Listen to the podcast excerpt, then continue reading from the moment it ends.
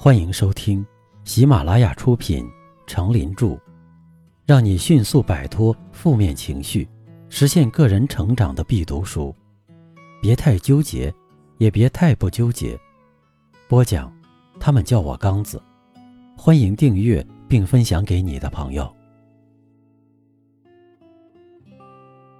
第五章，不指责，发挥一下赞美的力量。第七篇，学会对领导说赞美话。每个人都有喜欢被人赞美的心理，在一些不利的形势下，不妨多说几句赞美话。记住，没有人不喜欢被赞美和恭维的。即使那些平常说讨厌被人恭维的人，其实内心也挺喜欢被人恭维，只不过。你的恭维话要说得妙，说得恰到好处，不显山露水，不着丝毫痕迹。这样，他就会怡然而自得了，自然会对你格外喜欢了。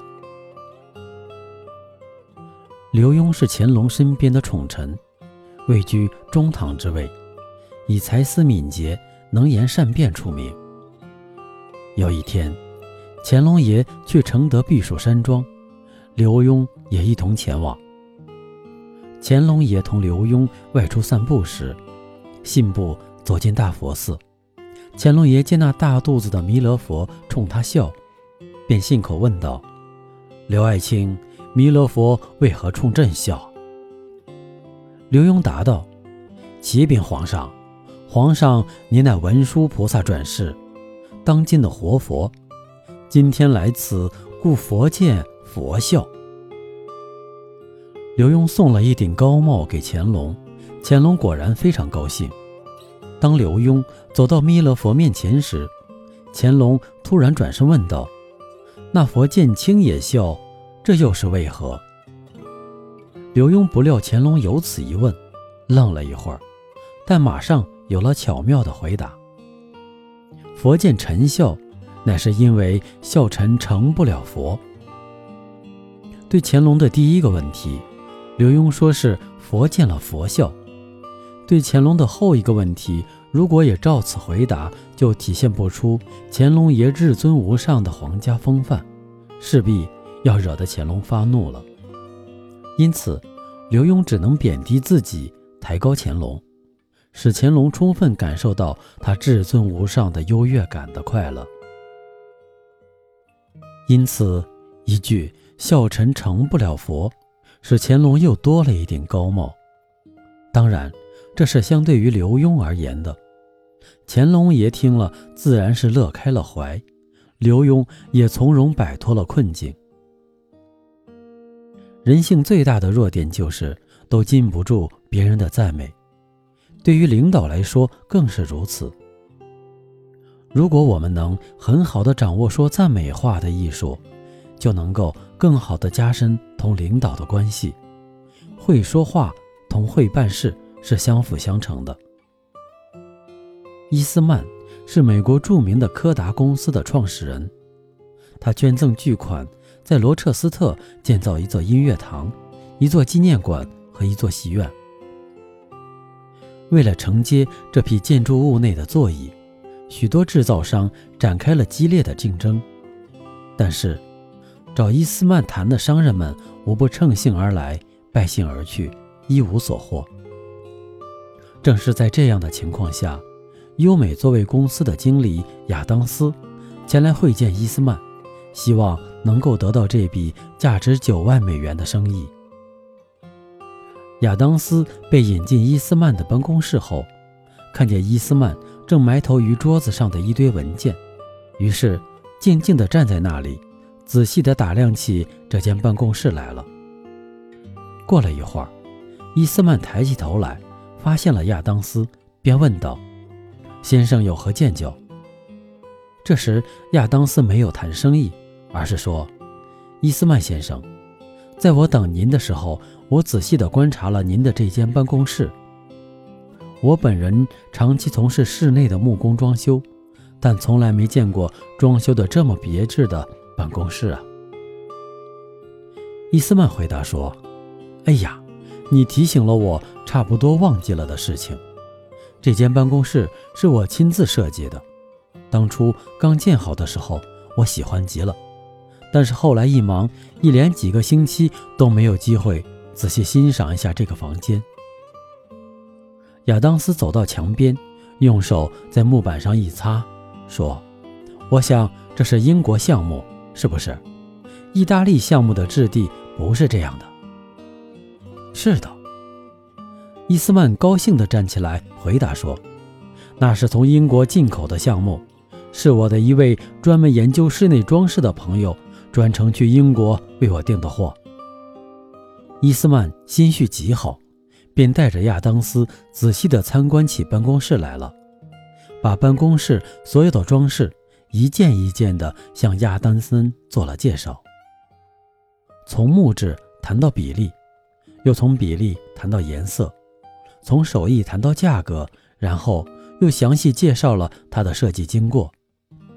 这个时候，亚当森微笑着聆听，饶有兴趣，直到亚当森告别的时候。两人都未谈及生意。你想，这笔生意落到谁的手里？是亚当森，还是亚当森的竞争者？亚当森不但得到了大批的订单，而且和伊斯曼结下了终生的友谊。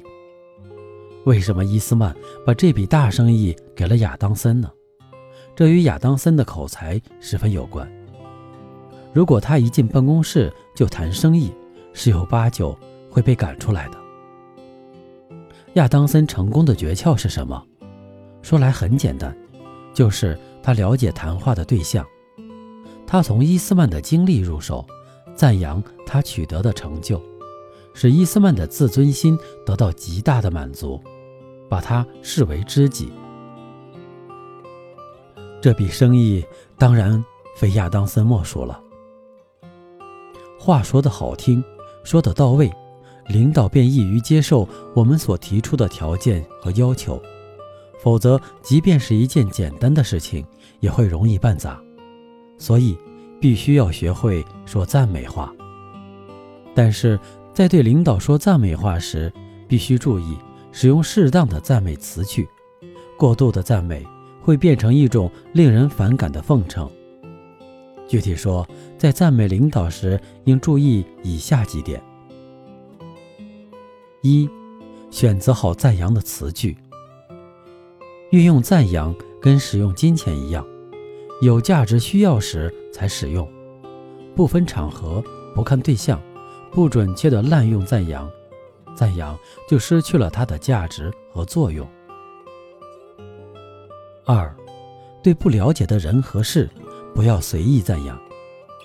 在没有了解上司的长处或需要赞扬的方面时，就满嘴赞美之词，这样会让领导感到你粗俗不堪。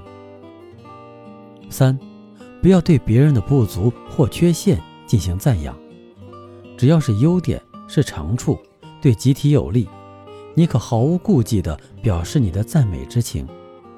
但是，对于领导的不足之处，就要避免赞扬了，比如。上司写的字迹常使他自感不如小学生，而你却不分良莠，在各种场合赞扬上司的字写得如何漂亮。上司此时绝不会高兴的，弄不好还以为你在有意挖苦他。欣赏不等于谄媚，恭维赞扬不等于奉承。赞扬与欣赏领导的某个特点，意味着肯定这个特点。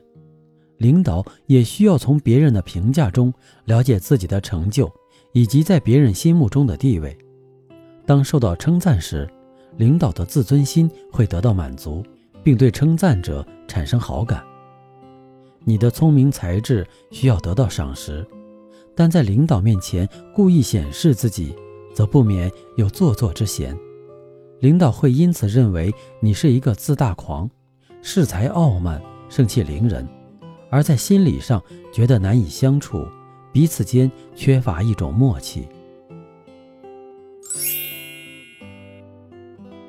不纠结的智慧，喜欢听好话，似乎是人的一种天性。当来自社会他人的赞美使其自豪心、荣誉感得到满足时，人们会情不自禁地感到愉悦和鼓舞，并对说话者产生亲切感。这时，彼此之间的心理距离就会因赞美而缩短、靠近，自然就为交际的成功创造了必要的条件。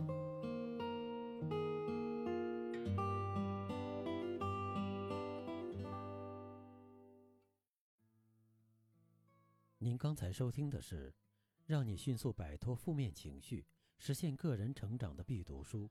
别太纠结，也别太不纠结。由喜马拉雅出品，程林著，播讲。他们叫我刚子。欢迎订阅这个专辑，感谢您的收听。